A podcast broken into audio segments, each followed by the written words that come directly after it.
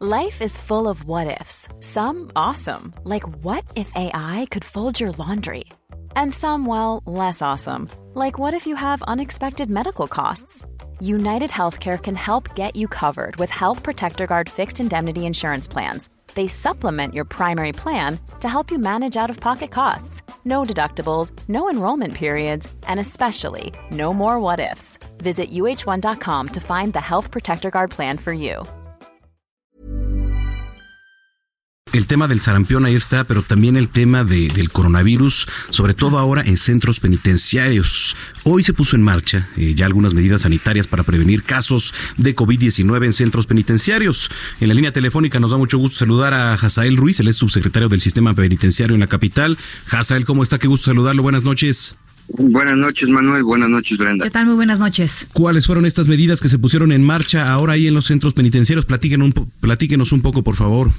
Claro que sí. Eh, como la secretaria de Gobierno ya lo anunció en la conferencia, en la conferencia de prensa, eh, se iniciaron medidas, pero no a partir de hoy, ya desde hace algunos días atrás, desde inclusive desde finales de la semana pasada, con lo que fue la limpieza intensiva de todas las áreas de los reclusorios, utilizando cloro, criolina y algunas eh, sustancias sanitizantes al interior de los reclusorios, también en los vehículos de traslado y se instalaron filtros para el ingreso tanto del personal como de la visita familiar. Se eh, eh, implementaron brigadas de revisión a la población eh, recluida, con especial énfasis en diabéticos, adultos mayores y enfermos crónico-degenerativos. Estamos en comunicación permanente y tal cual es permanente con la Secretaría de salud a través de sus unidades médicas que, que, existen al interior de los reclusorios y también con la Comisión de Derechos Humanos de la Ciudad de México, quienes nos acompañarán supervisando nuestra función, supervisando nuestras medidas eh, en los filtros, tanto de ingreso, repito, de la visita como del personal, como de otros funcionarios que acuden, por ejemplo, actuarios de los juzgados, proveedores para la elaboración de alimentos, eh, integrantes de asociaciones civiles que ingresan a los reclusorios a dar pláticas, a realizar talleres.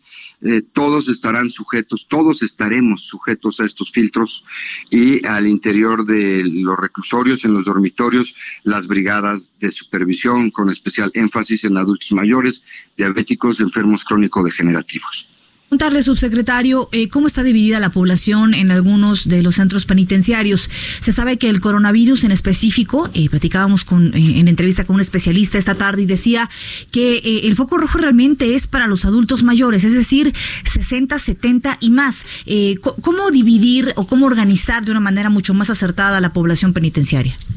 Bueno, nosotros dentro de lo que le llamamos grupos prioritarios o grupos vulnerables, tenemos ubicados a los adultos mayores, no de hoy, no por esta contingencia, sino como un trabajo que nos han señalado las comisiones, tanto la, Comisión Nacional como la Comisión Local. Tenemos grupos de atención especial y medidas especiales.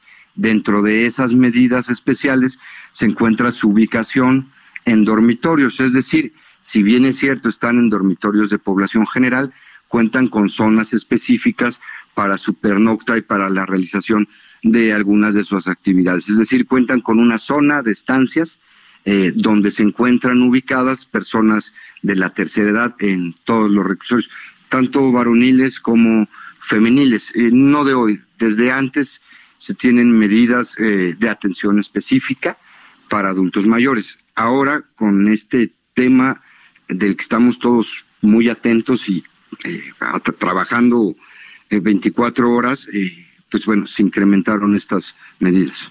Bien. Ahora, eh, estamos hablando y se anunciaba en la mañana también, eh, Hazael, que eh, este protocolo de actuación en los centros penitenciarios, pues está contemplando cuatro fases, ¿no? Que es la de prevención, la de identificación, casos y actuación, y bueno, pues ya la tercera emergente, cuarta de control. ¿En qué fase van ahorita en, en los reclusorios? Estamos en la primera fase de prevención eh, estamos en la primera fase de prevención y eh, quiero quiero decir y, remarco esto la instrucción de la jefa de gobierno y de la secretaria de gobierno por supuesto ha sido estar en coordinación total con la Secretaría de Salud y, e ir siguiendo las indicaciones que ellos vayan dictando.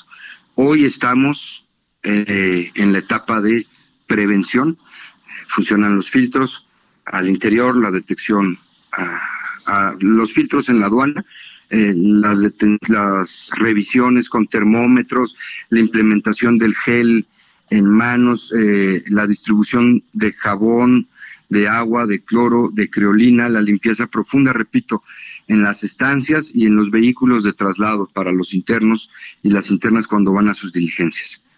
Muy bien, Hazael, pues vamos a estar muy pendientes. Gracias por platicar con nosotros y si lo permites estaremos en comunicación. Claro que sí, buenas noches y muchas gracias. Gracias, Hazael Ruiz, es el subsecretario del Sistema Penitenciario en la capital.